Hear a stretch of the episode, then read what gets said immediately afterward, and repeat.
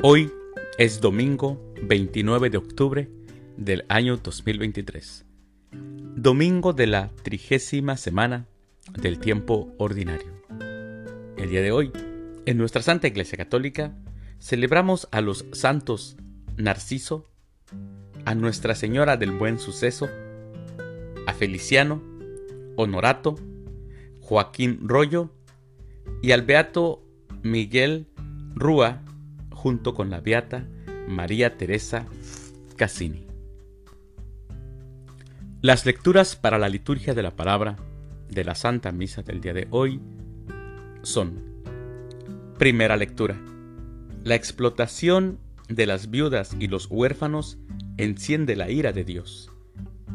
Del libro del Éxodo capítulo 22, versículos del 20 al 26. El Salmo responsorial del Salmo 17, Tú, Señor, eres mi refugio. Segunda lectura. Abandonando los ídolos, ustedes se convirtieron a Dios y viven en la esperanza de que venga desde el cielo Jesucristo, su Hijo. De la primera carta del apóstol San Pablo a los tesalonicenses, capítulo 1, versículos del 5 al 10. Aclamación antes del Evangelio. Aleluya, aleluya. El que me ama cumplirá mi palabra, y mi Padre lo amará, y haremos en él nuestra morada, dice el Señor.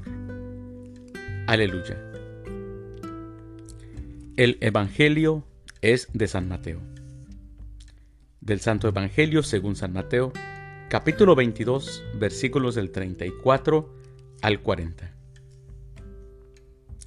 En aquel tiempo, habiéndose enterado los fariseos de que Jesús había dejado callados a los saduceos, se acercaron a él. Uno de ellos, que era doctor de la ley, le preguntó para ponerlo a prueba, Maestro, ¿cuál es el mandamiento más grande de la ley? Jesús le respondió, Amarás al Señor, tu Dios, con todo tu corazón, con toda tu alma y con toda tu mente. Este es el más grande y primero de los mandamientos. Y el segundo es semejante a este. Amarás a tu prójimo como a ti mismo. En estos dos mandamientos se funda toda la ley y los profetas. Palabra del Señor.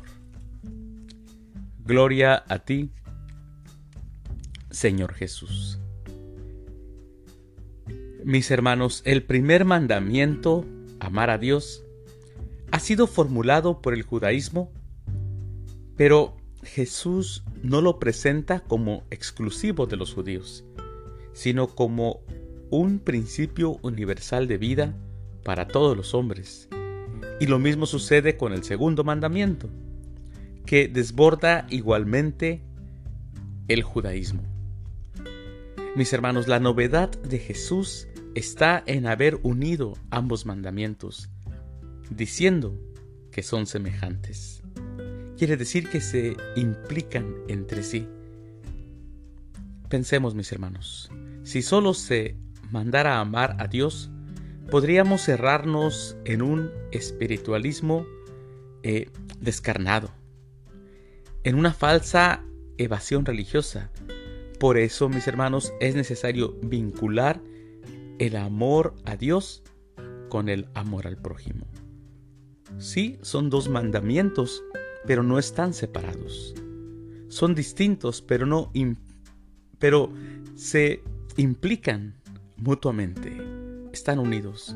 Solo amamos de verdad a Dios amándole en el prójimo. Y solo amamos plenamente al prójimo si lo tomamos como presencia y vida del Dios infinito.